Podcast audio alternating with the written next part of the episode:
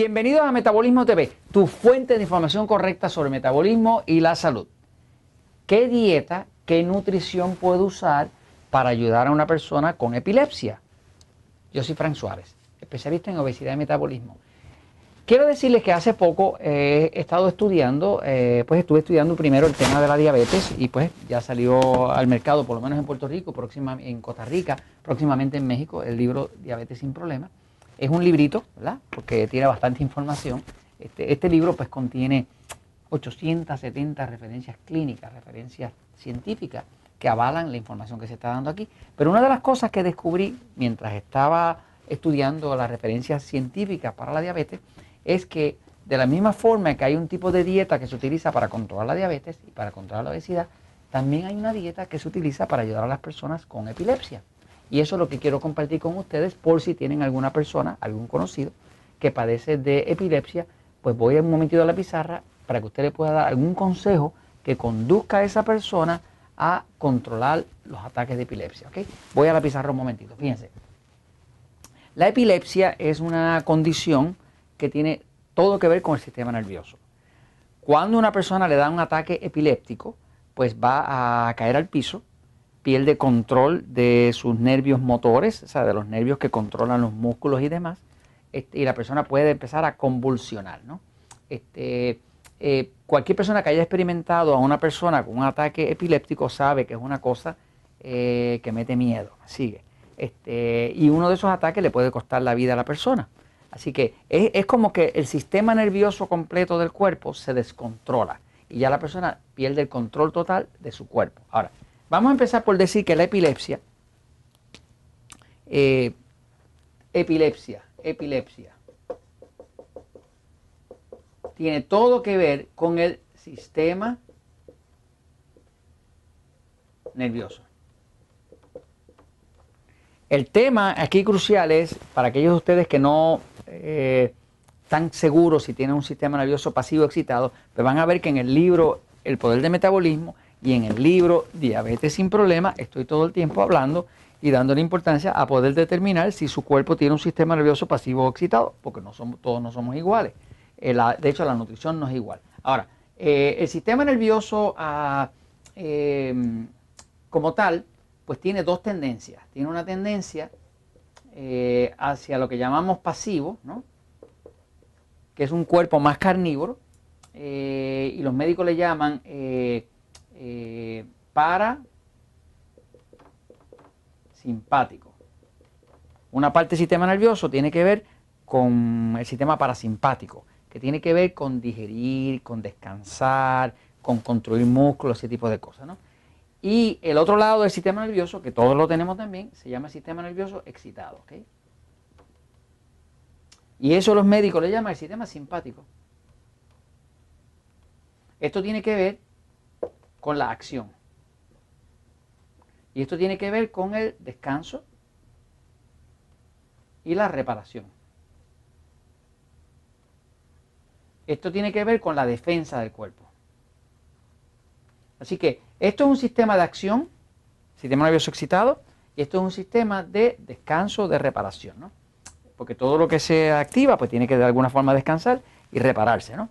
Eh, igual que las máquinas. Ahora, todos nosotros tenemos ambos lados del sistema nervioso excitado. Lo que pasa cuando una persona tiene epilepsia es que eh, lo que se ha descubierto en cuanto a la epilepsia desde el punto de vista del metabolismo es que son, tienen un sistema principalmente pasivo. O sea que los que tienen epilepsia tienen principalmente un sistema nervioso pasivo. Pasivo es como el cuerpo mío. Esto es un cuerpo que necesita mucha carne y necesita mucha grasa. Y es un cuerpo que cuando está muy, muy pasivo, demasiado pasivo, de hecho, ah, es un cuerpo que como mejor funciona es con lo que llaman una dieta cetogénica. Cetogénica quiere decir, y voy a aclarar esto aquí ahora, la dieta cetogénica, eh, cetogénica, viene de cetosis. Cetosis es eh, la acción de que las grasas del cuerpo se rompen. Por ejemplo, eh, no lo confunda con una condición que tienen los diabéticos que se llaman cetoacidosis, que se explica acá, ¿no? La cetoacidosis y la cetosis no son la misma cosa. Cetoacidosis, que es lo que le da a los diabéticos, eh, cuando le sube mucho la glucosa, mucho el azúcar, eh, y no hay suficiente insulina para que ese azúcar penetre las células, al diabético le da una o le puede dar una cetoacidosis, que quiere decir que como las células no pueden utilizar esa glucosa porque no hay insulina, entonces el cuerpo empieza a romper todas las grasas y todas esas grasas que son ácidos, porque son ácidos grasos, caen en la sangre y acidifican el cuerpo, lo cual le puede costar la vida a la persona.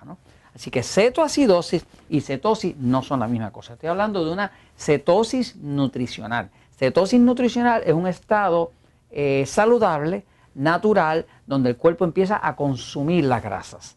O sea, que se llena la grasa, eh, la sangre, pero, pero los músculos están consumiendo esa grasa porque la grasa tiene más energía que las proteínas y que los carbohidratos y es lo que los músculos utilizan con más facilidad. O sea que si el cuerpo tuviera que alar eh, energía de un sitio, el sitio correcto es de la grasa.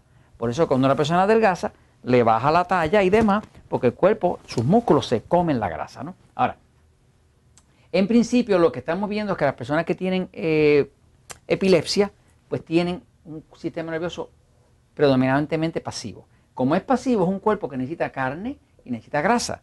Este tipo de cuerpo, cuando es demasiado pasivo, que es demasiado pasivo, porque hay grados de pasivo y grados de excitado, eh, pues eh, lo tienen tan y tan pasivo que cuando comen carbohidratos refinados, no estoy hablando ahora de ensalada y vegetales, que esos son los carbohidratos naturales, como les llamo acá en este libro. Acá yo, acá en el poder de metabolismo, yo distingo entre carbohidratos refinados y carbohidratos naturales. Si la gente comiera muchos vegetales y ensalada, aquí no habría problema ni de obesidad, ni de descontrol en diabetes, ni nada, pero lo que comen es mucho pan, mucha harina, mucha tortilla, mucho dulce, mucha Coca-Cola, mucho de carbohidratos refinados. Entonces, ahí es que está el problema.